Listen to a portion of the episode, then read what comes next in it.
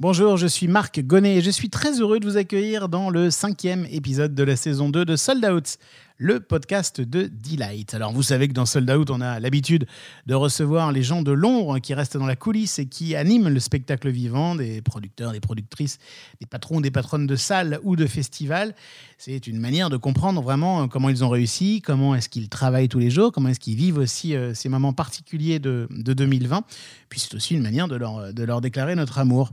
Mais alors cette fois, euh, dans cet épisode, on va faire un tout petit pas de côté puisqu'on va recevoir un expert de la communication et du marketing. Il s'agit d'Éric de Rugy, qui a fait toute sa carrière en médias, en agence de publicité, en agence de, de, de média planning ou en agence média tout court d'ailleurs, et puis euh, qui a été consultant et euh, qui conseille les marques en positionnement, en ciblage et en stratégie marketing. Alors euh, Eric a toujours eu la passion de la musique, de la scène, une passion assez viscérale, mais il vous dira que c'était pas convenable hein, à l'époque d'en faire son, son métier, mais un peu quand même, puisque aujourd'hui il est devenu cofondateur et président de Delight. Enfin, Eric est mon associé en réalité. Hein, dans Delight, puisqu'on suit le, directeur général. Mais rassurez-vous, dans cet épisode, pas plus que dans les autres, pas d'auto-promo. On est là pour euh, réfléchir, pour comprendre euh, le public, pour se demander comment est-ce qu'on peut euh, changer aussi nos, nos pratiques, comment on peut évoluer. Bref, un moment où on va essayer de prendre un petit peu de distance, mais toujours déclarer notre amour à la scène, ça commence maintenant. C'est Sold Out. Est-ce que tout est prêt? Oui, monsieur le directeur. Bon, alors je vais faire commencer. On parle de trajectoire de vie, on parle de carrière, on parle de, de choses vécues par, euh, par des professionnels du spectacle vivant. Parfois, je me demande ce que je fous dans ce métier. On parle de spectacle, on parle de spectateur, on parle de producteur, on parle de billets vendus. On parle d'humain, non? Je peux vous dire que Johnny Hallyday au Stade de France à côté, c'est un Playmobil dans un évier. Hein Sold Out, Sold Out, le podcast de Delight. le podcast de Delight. Sold Out saison 2, épisode 5, Éric de Rugy, expert en marketing et en communication et président de Delight, enregistré dans les bureaux de Delight en décembre 2020. Bonjour Éric de Rugy. Bonjour, Marc Gonnet. Alors Eric, bon bah tu es un enfant de la génération euh, Salut les copains, ta passion viscérale c'est la musique. Je crois qu'un jour tu m'as même dit que tu captais euh, des radios pirates comme Radio Caroline, une radio euh, pirate anglaise. Ça t'a toujours animé cette passion-là, mais pourtant tu ne choisis pas du tout au début de ta carrière d'en faire ton métier. Oh non, non, non, à l'époque, déjà, je suis dans une famille où, où c'était pas exactement une famille de saltimbanques. Hein. Déjà, j'ai fait HEC, je suis le, le premier de la famille à l'avoir fait et j'ai j'ai galéré pour savoir ce que, le genre de métier que ça permettait de faire, euh, etc. Aller dans la musique, c'était pas du tout. euh, Convenable. euh, non, pas du tout convenable. En plus, moi, je, n'étais pas musicien. Euh, J'étais dans une famille de, de, de- d'officiers de marine, donc on déménageait tous les ans. euh, donc il était hors de, hors de question d'avoir un piano, une guitare, euh, un violon ou quoi que ce soit. Donc euh, moi, j'écoutais de la musique avec grand intérêt. Et comme j'avais des goûts un petit peu différents de, de mes contemporains, donc j'allais chercher mes sources d'informations euh, autrement. D'ailleurs, j'achetais des disques. Mes premiers disques que j'ai achetés, je les ai achetés par correspondance. En Angleterre, ils arrivaient dans des cartons euh, carrés, donc des albums. Et parce que moi, j'écoutais, et euh, les premiers disques que j'ai achetés, c'était Curve d'Air, c'était Audience, c'était euh, T-Rex, euh, des gens comme ça qui étaient totalement inconnus euh, en France. Et donc t'envoyais des mandats internationaux. Oui, oui, absolument. C'était compliqué parce que oui, parce que moi j'avais pas de compte en banque ou autre. Donc au début, je- la première fois, j'avais envoyé un- des billets dans une enveloppe et puis ils, ils m'ont dit non, c'est pas comme ça qu'il faut faire. Donc ensuite, j'ai- je me suis, j'ai- effectivement, je suis passé au mandat international, mais c'était, toute une affaire. Et puis en plus, des disques qui se promènent comme ça euh, euh, par ferry euh, à travers la, Manche, ils n'arrivent pas toujours dans un état absolument parfait. Donc il fallait, être assez audacieux pour, ce genre de choses. Tu nous disais tout à l'heure que c'était peut-être pas convenable d'aller bosser dans la musique, en tout cas on n'y pense même pas. Mais alors, est-ce que c'est convenable de bosser dans la pub? Puisque tu t'es lancé ensuite dans la pub à partir de 1977. Et voilà, est-ce que, comment ce lancement-là s'est fait? J'ai choisi la pub pour la même raison que je- j'ai choisi HEC, c'est que je pensais que c'était un, une formation d'abord et un métier ensuite qui permettait d'ouvrir euh, sur plein d'autres métiers possibles. Et très franchement, à l'origine, j'avais dit à, à tous les gens qui m'entouraient que je passerais cinq ans dans la pub et qu'ensuite je ferais autre chose. Et tu savais quoi ou pas du tout? Je ne savais pas, mais justement, ce qui m'intéressait, c'était que je savais que j'allais pouvoir décider en marchant. Parce que y a, ça ouvrait plein de possibilités, ce qui, est, ce qui est effectivement le cas. Il y a plein de publicitaires qui ont fait des tas d'autres choses très intéressantes. Donc, euh, c'était ça mon idée. Et puis, finalement, je me suis pris au jeu. J'ai trouvé ça passionnant. Je trouvais que le, le, fait de, entre guillemets, se vendre euh, sans forcément vendre son âme. Moi, j'ai fait de la pub sans être un, un cochon de, de- de- de capitaliste. euh, et pour moi, c'était important d'apprendre ces, ces techniques, de, comprendre, de comprendre les gens, de comprendre ce qui les, ce qui les intéressait, ce qui les faisait bouger, etc. Et donc, euh, pour moi, c'était passionnant. Si j'essaie de résumer tout ça, entre, euh, pendant, pendant environ 13 ans, entre 80 et 93, jusque euh, la, période dorée d'avant la loi Sapin, finalement, Mhm, mhm. tu es en agence de pub dans le département média et Mhm. euh, tu, tu, tu, tu, tu décides où les publicités vont être placées. Tu, tu, là, là, voilà, il se passe plein de choses, à la fois chez Synergie, CLM, etc., plein d'autres agences. Et euh, tout bascule au moment de cette fameuse loi Sapin qui euh, réglemente ça et qui, qui crée plein de contraintes, c'est ça? Qui, qui crée des contraintes et qui, et qui gèle un petit peu le, marché et qui aussi euh, amène des pratiques différentes, puisque au fond, euh, des, un des enjeux, c'était d'aller récupérer sous des formes différentes les marges qui existaient avant sur l'achat d'espace. Et donc, entre autres, ça, ça a euh, incité les, agences à euh, proposer à leurs clients des opérations spéciales, puisque toute, toute opération de production donnait lieu à des, à des marges euh, commerciales euh, normales. Au fond, avant, euh, avant la loi Sapin, les agences de pub ou les centrales d'achat se rémunéraient essentiellement sur l'espace, un peu sur du volume, quoi. Euh, et sur la création. et mais, sur la mais- création. mais le, le volume d'espace était un gros. avec des marges arrière, tous ces trucs-là, etc. Donc, genre, t'as acheté beaucoup, beaucoup de, de- de pages de pub. À la fin de l'année, on te faisait une remise sur le Mhm. volume, etc. Tout ça est interdit maintenant, en- Mhm. gros. Et donc, il faut être beaucoup plus créatif. hein, ça. Et c'est le moment où toi, tu te lances en 93 avec le lab, Oui, notamment. absolument. Mais il y- avait quand même euh, de la créativité avant. hein. Moi, j'avais ma... euh, dans mes dans mes premières agences, il se trouve que je j'avais comme clients des gens comme euh, comme Seven Up ou des marques de whisky, des cigarettes. À l'époque, on pouvait communiquer sur ces marques. Et donc, euh, ces gens-là étaient déjà à la recherche de, choses un petit peu innovantes, des formats un petit peu différents, des, opérations spéciales. Alors justement, on va creuser ça. C'était déjà donc avant la loi Sapin, mais par exemple Seven Up. Je crois qu'autour de Seven Up, il il enfin, c'est là où ça devient super intéressant parce que euh, pourquoi pourquoi on parle de tout ça? Parce que la passion pour la musique, ta passion pour la musique, toi qui écoutes des radios pirates en douce le soir, commence un peu à interférer avec ton métier à ce moment-là. C'est ça? Exactement. Et alors, c'est- d'ailleurs euh, une, une- interférence très directe, hein, puisque le 7-Up avait- a- euh, se relançait, en fait. Tout le monde pense que ça s'est lancé euh, dans, les, dans les années euh, 80. En, en- en l'occurrence, ça, existait avant, ça avait disparu et c'était relancé. Une des difficultés, c'est qu'il y avait- très peu d'espace à la télévision, puisqu'on était encore dans l'époque où on achetait la télévision une fois par an pour toute l'année suivante. C'était vraiment le- la préhistoire de la télévision. Et donc, il fallait trouver des médias complémentaires. Il y avait un, un problème de, de- pour cette marque, c'est que son logo, c'était un 7 avec UP à côté, et ça se disait 7-Up. Ouais. Et quand les gens voyaient le logo, ils disaient ZUP ou 7UP. Euh, et donc, il, il fallait, euh, avec la publicité, mettre les deux choses ensemble. C'est-à-dire à la fois le- le- la marque telle qu'elle apparaissait sur son packaging et le- le- son nom. Sa prononciation. Et donc, il fa- euh, donc le son était très important. Et donc, du coup, on, on s'est tourné vers, vers des, des- des- des moyens qui permettaient de- de- d'associer euh, la marque 7-Up et, son, et sa prononciation. Et donc, j'avais monté une opération avec une, une radio qui s'appelait La Voix du Lézard, Ah oui. qui était l'ancêtre de Skyrock, qui était fait. lancé par, par Pierre Bélanger, qui était très branché New Wave, euh, anglaise, etc.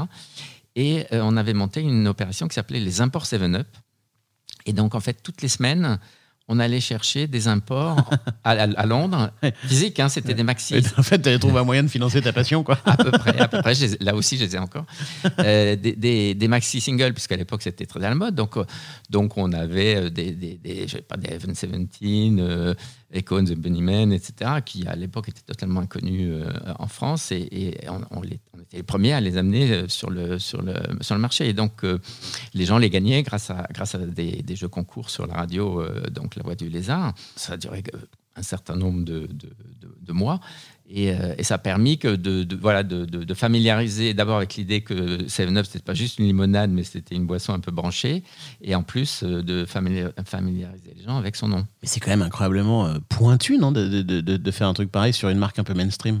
Bah, D'abord, elle n'était pas mainstream hein, à l'époque. Elle, était, elle, était toute- elle, elle- elle se- elle démarrait. hein. et donc, en face d'elle, c'était Coca-Cola, Ouais. des gens comme ça. hein. C'était pas. euh, euh, pour le coup, c'était pas les limonades. Il fallait lui donner une identité, quoi. une identité jeune, branchée, etc. Alors en plus, euh, la création venait de, des États-Unis avec, il y avait la bande de, son de la, de la pub, c'était Betty Days Eyes de, de Kim Carnes. Donc c'était à la fois sympa, mais enfin, c'était pas exactement le top de la tendance. hein. Donc, donc euh, il fallait euh, en remettre un- une petite couche pour que les gens se disaient bah oui, ça vaut le coup de payer, euh, de payer ça deux fois et demi le prix d'une limonade. Et dans ce cadre-là, dans, dans le lab, il y a des créations de contenu de- dont, tu es particulièrement fier ou euh, justement tu te dis, tiens, euh, ça, ça a de la gueule quand même, euh, rétrospectivement? Ah bah oui, on a, on a fait des choses euh, assez, euh, assez intéressantes. En, en- en tout- en- par exemple, on s'est occupé de Smart et euh, je me souviens d'une, euh, d'un lancement euh, en particulier euh, pour, euh, Chrysler qui était le Pity Cruiser. Et c'est grâce à nous que le Burger Quiz a existé parce que c'est, le Pity Cruiser qui a sponsorisé et rendu possible le lancement de l'émission de, de, de Shabbat sur Canal+. C'est marrant parce qu'aujourd'hui, cette émission revient et est sponsorisée. Enfin, le, le gros gain, c'est la Jeep Renegade. Donc, c'est l'affiliation de cela, en fait. Absolument. C'est amusant, ça. Vous avez identifié ce truc-là, euh, Oui, oui. euh, ce jeu comme, euh, comme étant, enfin, en tout cas, ce, qui, ce, que, ce que aurait pu être ce jeu comme étant un débouché pour la marque. Absolument, parce qu'un de mes associés, il était très intéressé par tout ce qui était audiovisuel, etc. Donc, il fouinait un peu partout. Il, a- il était, il est rentré en contact avec des, des, des gens dans la production et qui, leur, qui ont suggéré cette, cette euh, opération. Et ça nous a semblé très pertinent pour, pour donner la personnalité à ce, ce modèle qui était un peu particulier, euh, néo-rétro et tout. Et, voilà, on, a- on est parti. Et ça a bien marché? Très bien. Ouais. bien. En parallèle de toute cette vie euh, euh, en agence, de ce qui, est devenu agence média, d'abord indépendante, puis revendu ensuite à un grand groupe, etc. Et j'imagine que tu, de- depuis que tu, es dans ce métier d'acheter de, l'espace publicitaire et de le transformer en contenu euh, pour les marques, bah, tu es dragué par tous les supports. Non? Tu dois avoir énormément de sollicitations pour, pour, aller, pour aller dans telle ou telle soirée, telle ou telle fête. Ah bah depuis, depuis le début. Et alors en plus, comme je, me- comme je m'occupais du budget Marlboro à l'époque, et qui était un, très gros investisseur, toutes les, les petites publications euh, euh, très branchées euh, me couraient après. Ça, c'était très clair. Donc j'étais très pense à quoi, souvent, Actuel euh, évidemment, actuel, évidemment Technicart, évidemment, mais même Studio Magazine. euh, les, les Rock étaient à leur début, etc. Donc, les urbanes même à l'époque. Urban, absolument. Donc, euh, c'est à Paris. euh, et on, a fait plein de trucs. et, et ces gens-là, ils étaient extrêmement euh, bouillants d'idées, euh, avec une énergie folle. Donc, euh, ils, organisaient des soirées, ils nous invitaient, parce qu'évidemment, plus, on avait des contacts proches avec eux, plus les, opérations se montaient facilement, plus les négociations se, nouaient ou se dénouaient facilement aussi. Donc, on, était très fréquemment sollicités euh, et on allait dans les, dans les lieux de l'époque qui ne sont pas du tout les mêmes que, que maintenant. D'ailleurs, c'est amusant parce qu'à l'époque, on allait euh, au bain-douche, euh, on allait au Palace, euh, on allait euh, au Rose Bonbon qui était sous, sous l'Olympia. Et c'était des soirées, des soirées juste dingues. Je me, je me- souviens avoir fini en caleçon dans, le, dans la piscine de, de- des bains-douches. un soir, c'était pour le lancement d'un, d'un- nouvel, un nouvel alcool, je- il me semble. Et, euh, non, auquel tu avais peut-être goûté. déjà. où j'avais de toute évidence goûté, j'étais pas le seul. hein. Euh, non, non, c'était voilà, c'était ça, ça- c'était le, le- le genre de choses qu'on faisait. Parallèlement à tout ça, il y avait aussi, j'imagine, des concerts inouïs, enfin des showcases, des concerts. Des... Dans ces lieux, il devait forcément y avoir des, des moments de musique éphémères. Il y avait, il y avait, il y avait des moments de musique éphémères, effectivement. Euh, on- moi, j'ai assisté à un certain nombre de, de, de- de- de concerts grâce à des, des invitations de ce type. Mais à vrai dire, euh, beaucoup de ces, de ces concerts étaient des, des- des locomotives. J'ai été, voir les Stones, j'ai été voir euh, les, les, Bowie, j'ai été voir Bowie à Longchamp, par exemple, Ouais. le Serious Moonlight Tour. Donc, les, les gens qui faisaient des petits concerts, il n'y en avait pas tant que ça. Et moi, c'était plutôt à titre personnel que j'y allais.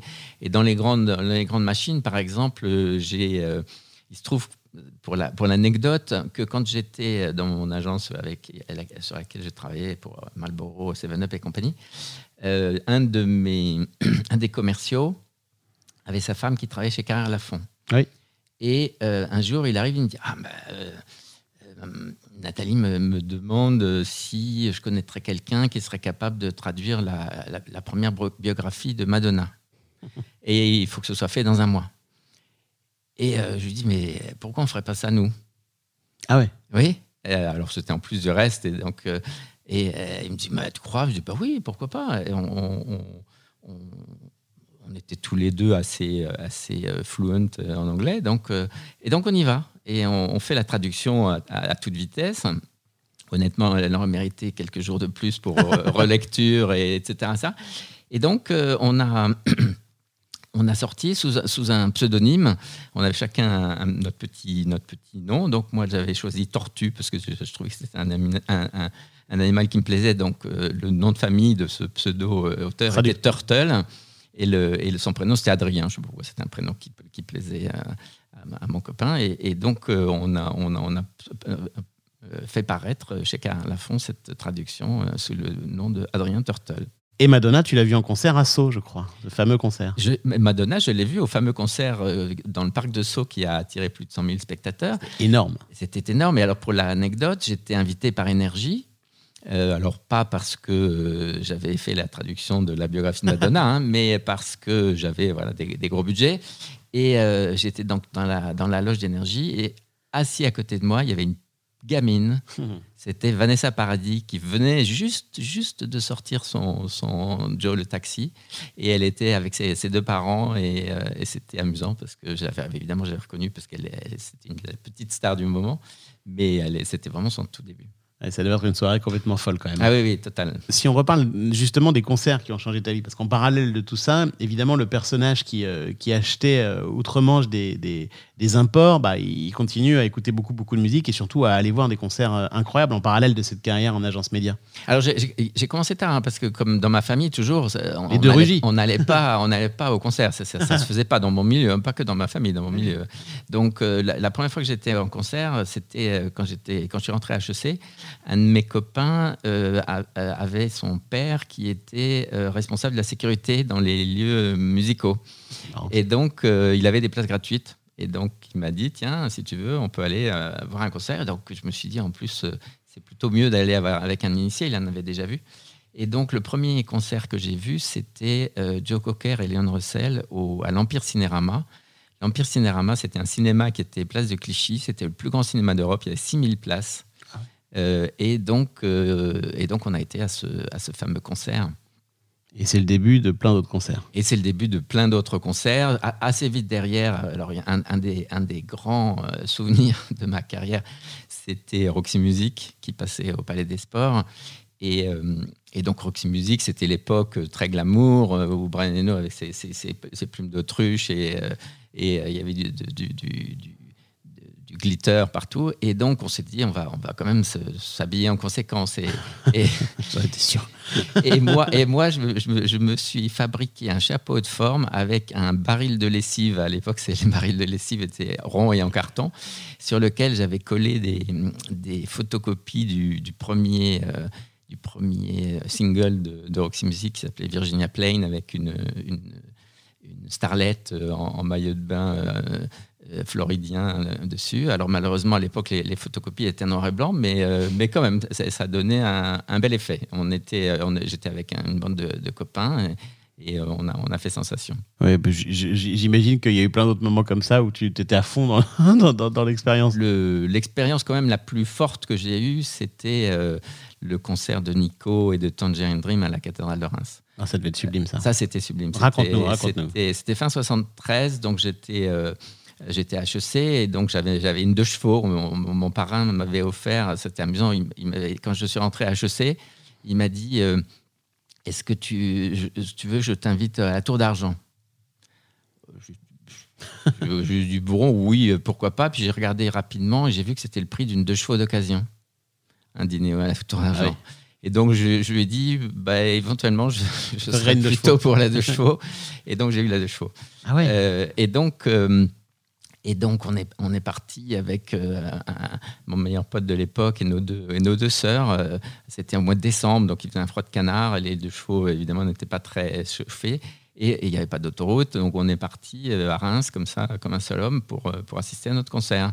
Et, c'était un truc totalement inoubliable. D'abord, dans une cathédrale pour le son, c'est- inouï, mais, mais, mais en- envahi de hippies, tu imagines ce que ça peut donner. Et euh, ce qui, je ne suis pas sûr que dans les, dans les confessionnaux, il y a eu des confessions très catholiques, d'ailleurs, à ce moment-là. Sans doute pas, sans doute pas. et, euh, et- et- mais par contre, le concert était unique. Euh, D'abord, il y a eu Nico qui est passé en premier. Il était en haut des, des- des petites marches de l'hôtel, avec son, en train de pédaler sur son harmonium, toute petite euh, chose noire, euh, avec sa voix caverneuse si, si particulière et si envoûtante. Et puis ensuite, il y a eu Tangerine Dream, et qui, qui- qui est- c'est la première fois que je voyais du, du laser. Alors, en plus du laser dans une cathédrale, tu imagines ce que ça peut donner avec des, des- de la fumée, etc. C'était le, on appelait ça à l'époque la musique planante. Mhm, bien sûr. Et, et ça portait bien son nom. Et, euh, et alors, les gens planaient aussi parce qu'ils consommaient quelques substances, mais c'était pas en Des hosties, pas- pas des hosties. c'était pas des hosties, et c'était pas mon cas, mais, c'était juste, juste fascinant. Et, on, on est reparti après notre concert euh, absolument euh, fasciné euh, pour, euh, dans, notre, titre de show pour retourner à Paris. Ah, c'est des choses qui marquent. hein. Ah oui. Sold Out. Sold Out, le podcast de Delight. On pourrait parler de, mille autres expériences de concert comme ça, mais le, temps nous amène à parler de, peut-être d'un premier moment où ça s'est vraiment croisé dans ta vie professionnelle, puisque bon bah voilà, après euh, après le lab euh, qui est devenu euh, Media Edge chez IAP, avec la fusion, tu as créé une boîte qui s'appelait euh, Naked en 2006. Et pour Naked, tu travaillais pour plein de marques et, euh, tu t'es mis à travailler euh, une fois, sur notamment sur un projet de musique. Oui, parce que le principe de, de, de Naked, c'était de, prendre un petit peu le contre-pied de la façon dont les, les agences abordaient les, les- la, communication des marques. En fait, pour faire simple, d'ailleurs le terme est là, on, on parlait de cible, et donc il y avait un cœur de cible, le point rouge qu'il fallait toucher, c'était les gens les plus susceptibles d'acheter la marque, ensuite il y avait des gens un petit peu moins susceptibles, etc. Et, euh, et à ce moment-là, moi, j'avais réfléchi euh, et puis j'avais lu des, ouvrages euh, professionnels et je me dis, mais c'est pas comme ça que ça marche. Quoi. Les, gens n'achètent pas un même produit tous parce qu'ils ont le même âge ou parce qu'ils habitent au même endroit. Ou, et il y, a- des motivations différentes. Donc, il faut comprendre ces motivations et pouvoir parler à chacun en fonction de ce qui l'intéresse dans, dans, dans cet univers. Et donc, on a commencé à le faire pour un certain nombre de marques. Un, une- un de nos gros clients, c'était Coca-Cola. On a, fait, on a travaillé beaucoup, euh, beaucoup pour eux. Oh, ce que tu es en train de dire, hein, c'est que- c'est qu'au fond, tu, tu, la, la ménagère de moins de 50 ans ou le CSP plus urbain euh, de 30 à 40 ans, toi, tu crois pas, quoi. Parce que tu dis derrière ces archétypes se cachent des motivations très différentes. C'était ouais, c'était complètement, c'était complètement euh, euh, dépassé. Autrement dit, un jeune, enfin pardon, un, un vieux moderne ressemble plus à un jeune que un, autre jeune euh, qui a une façon un peu traditionnelle de voir les choses. Ouais, tu- une fois, tu me, tu me, tu me dis, si- il y a deux personnes qui ont exactement les mêmes définitions archétypales, c'est euh, le prince Charles et Ozzy Osbourne. Exactement, exactement. Ils n'ont pas du tout le même style de vie. Pas exactement. En tout cas, ce qu'on en connaît. Absolument. Et donc avec Naked, euh, qui, qui est né sur, cette, sur ce présupposé-là, c'est-à-dire il faut, il, faut, il faut déconstruire les archétypes et comprendre les motivations très précises. Mhm. Tu as bossé pour le groupe Luc. Alors, on n'a pas bossé pour eux parce qu'en l'occurrence, on a on a été approché par leur, leur manager. Ah oui. Et, où- et, euh, et donc, on a, on, a, on a regardé un petit peu ce qu'ils faisaient et on s'est rendu compte que, en fait, ils étaient. euh, c'est des gens qui étaient totalement concentrés sur leur musique. euh, mais qui du coup avaient oublié de se construire une personnalité, une identité. Et donc, nous, on avait été un peu, un peu cash, à vrai dire. On, on avait dit, euh, c'est le noir désir du pauvre, parce qu'en en fait, le- la musique ressemblait un petit peu, mais mais on sentait que la pochette, bah, avait été choisie parce qu'ils avaient trouvé une belle image et qu'elle elle faisait, bien. euh, euh, et, donc, on a essayé de leur expliquer euh, que bah, c'était pas se dévoyer que de réfléchir à la façon dont on pouvait construire une identité, euh, une personnalité, etc. etc. Ça, c'est hyper important ce que tu viens de dire. C'est-à-dire que quand il y a une intention artistique si forte, ce n'est pas se dévoyer que de se dire comment est-ce qu'elle va être reçue par le public. Mais absolument, mais c'est comme, c'est comme dans la vie de tous les jours. hein. Euh, c'est comme euh, les, dans une famille, hein. chacun va, va, va mettre en scène sa, sa, sa personnalité à travers ce qu'il fait, ce qu'il va voir, ce qu'il lit, etc. Mais dans, la, dans les arts et dans la musique, c'est, c'est pareil. Il n'y a aucune raison de ne pas profiter de, de- des moyens qui existent pour se faire connaître et pour, euh, comment dire, euh, faire passer une forme de, de- message artistique à travers une identité, euh, ce que font d'ailleurs très très bien certains. hein. D'ailleurs, quand j'étais médiaplaneur, soit dit en passant, moi je disais toujours que les meilleurs médiaplaneurs, donc ceux qui construisent des plans de campagne, etc., c'était les, les artistes. Quand euh, Johnny sortait un, un album, on, on savait exactement qu'il allait prendre la, la couverture de Paris Match à tel moment, euh, une interview sur Europe 1, euh, Mm. etc. Ça, c'était super construit, super progressif, les, les niches, les grands, etc. Il y avait- y avait de tout. Et, et- et je pense que hum, certains, certains artistes ont l'impression de, de, de- de vendre leur âme au diable en, faisant attention à, à ces sujets-là. Et, et ils passent à côté de la possibilité de, rencontrer mieux leur public. L'autre écueil, hein, d'ailleurs, c'est de ne faire que du marketing ou du ciblage et d'avoir rien à dire. Oui, bon, alors ça, il y en a beaucoup et en général, ils ne durent pas très longtemps. hein. Euh, Oui. Ça peut faire un feu follet quand même. hein. Ça peut faire un feu follet s'il y a des bons, des bons morceaux derrière, mais, mais ça, ne- ça dure rarement très longtemps. Et c'est justement là qu'on arrive à, à- à Delight, en fait, puisque euh, tes, tes deux vies se rejoignent presque enfin, finalement, euh, en 2015, en se disant, bah tiens, cette impérieuse nécessité de cibler précisément et cette passion des spectacles et de la musique, il faut en faire quelque chose. Oui, et surtout, euh, je me disais qu'il n'y avait pas de raison que cet univers euh, reste dans une forme de, de- de conformisme et de tradition un peu, un peu inerte, à vrai dire. Et, Ouais. et je me les, suis dit, les bon, affiches. euh, Oui, euh, les mêmes, les mêmes types de, de- de- On le voit bien, enfin, on en parle de musique, mais on pourrait, on pourrait dire la même chose pour le théâtre. hein. Évidemment. Les, les affiches euh, à fond rouge, lettres blanches, euh, etc., euh, qui, qui permettent absolument pas aux, aux- aux œuvres de se distinguer les unes des autres. Donc, euh, je me suis dit, effectivement, euh, quand euh, on, est retombé l'un sur l'autre, je me suis dit, ben voilà, c'est ce qu'il faut faire. Il y a, il y a- tout ce qu'il faut, il, y a, il faut juste une euh, petite étincelle pour, euh, pour lancer la machine. Sold Out, Sold Out, le podcast de Delight. le podcast de Delight. Euh, je pense que j'ai voulu marier des choses qui aujourd'hui sont un peu de l'ordre de la carpe et du lapin. Euh, le, le spectacle n'est pas connu pour son, son usage du marketing, sauf certaines, euh, certaines organisations assez, assez avancées dans le, dans le domaine. Et, bizarrement, par exemple dans le public, où il y a pas mal de gens qui, qui comprennent ce que c'est que la, la donnée et quelle est sa valeur, etc. Mais euh, moi, mon, mon, mon point de vue, c'est qu'il y a besoin de beaucoup plus de nuances. C'est-à-dire que les gens font toujours des choses de manière assez unidirectionnelle, avec euh, des, des, des, des attentes toujours monolithiques. Et je trouve que euh, le monde d'aujourd'hui, il est plus comme ça, et il est beaucoup plus diversifié, il est beaucoup plus... euh, comment dire Nuancé? Nuancé, voilà. Non, mais c'est-à-dire que les, gens font pas font pas les mêmes choses pour les mêmes raisons. Et c'est vraiment ça la clé. La clé, c'est que les gens ne- n'achètent pas une voiture pour la même raison. Même s'ils achètent le même modèle, ils, ils mangent pas les mêmes choses pour les mêmes raisons. Ils n'achètent pas des produits de luxe pour les mêmes raisons. Et donc, si on comprend ce qui les motive, on, on va pouvoir leur envoyer des messages qui sont plus, pertinents, sans, les tromper d'ailleurs. Il n'y a aucune, aucune intention de, de manipuler derrière. C'est juste de comprendre ce qui, ce qui fait vivre les gens. Alors ça veut dire quoi ça concrètement pour le spectacle vivant? Bah, pour le spectacle vivant, ça veut dire qu'il faut que, que- que chacun comprenne la, la diversité des gens qui peuvent entrer dans leur, euh, dans leur salle et euh, qui peuvent apprécier le spectacle pour telle ou telle raison et qui peuvent en parler ensuite euh, à d'autres pour la même raison. Et donc à des gens qui seront dans leur, dans leur cercle de- de- d'intérêt, on va dire. Par exemple, pour toi, la distinction euh, public-privé, elle n'est pas très très très opérante. typiquement, euh, la motivation que tu peux euh, d'aller voir euh, le mariage de Figaro, par exemple, au Théâtre Antoine ou à la Comédie Française, pour une minorité des gens, c'est parce que c'est du, du public d'un côté ou du privé de l'autre. Pour l'autre, c'est l'œuvre. Pour l'autre, pour certains, ça va être la, le, le casting, etc. Donc, il faut comprendre ce qui fait, ce qui fait vibrer les gens. Et du coup, euh, le- avec le- une volonté peut-être aussi d'évangéliser, quoi, de, de, de, de, de- de convaincre. Mais moi, j'ai toujours été un évangélisateur depuis toujours. Je- je- ça fait euh, 30 ans que je- j'enseigne. euh, J'ai enseigné à Sciences Po, euh, au CELSA, etc.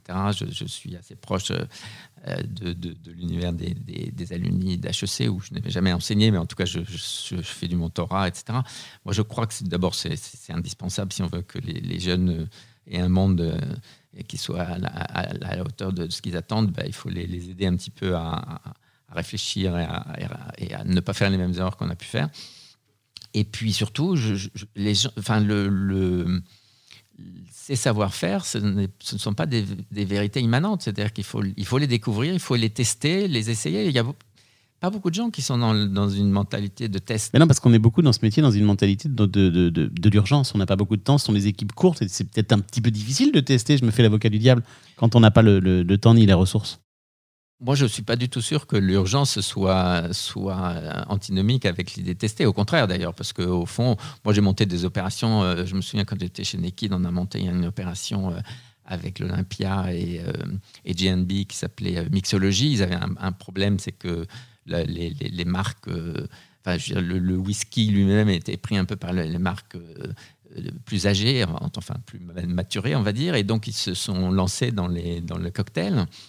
Et euh, donc, il fallait euh, voilà, mettre ça en scène. Et donc, on leur a proposé de, de monter trois soirées dans le hall de l'Olympia. Donc, c'était amusant, c'était concentré dans le hall plus le, plus le bar. Et, euh, et avec, des, avec des DJ. À l'époque, c'était, ça commençait un petit peu. Mais on a eu Bob Sinclair, on a eu des gens comme ça. Et, euh, et donc, ils ont joué euh, dans cette, euh, ces soirées qui s'appelaient Mixology. Et, et donc, on a fait ça dans, dans une urgence totale. On a monté ça en quelques, quelques semaines. Donc, euh, l'urgence n'est pas du tout une, euh, une- un frein. Au contraire, quelquefois, ça stimule l'imagination. Et alors, tu disais tout à l'heure justement que tu enseignais euh, et, et- et tu es même maintenant le- le- le- aussi le président de Joyce, la fédération des, des- des entreprises culturelles, des jeunes entreprises culturelles. Et, et si tu n'avais qu'un message à passer justement, soit aux étudiants, soit aux entrepreneurs culturels, ce serait lequel pour conclure? Moi, mon, mon, mon vrai message à faire passer à, à tous les gens, c'est qu'ils doivent être les moteurs de leur vie. C'est-à-dire qu'ils ne doivent pas se laisser euh, entraîner, ils ne doivent pas euh, euh, se laisser euh, contrarier, ils doivent se prendre en main et, et avancer. Moi, au début, je n'étais pas du tout formé pour ça et je me suis rendu compte que c'était la seule façon d'être bien dans sa peau, c'est de penser qu'il fallait faire les choses et de les faire. Pas subir, agir. Absolument. Merci Eric. Merci Marc. À très vite. À très vite.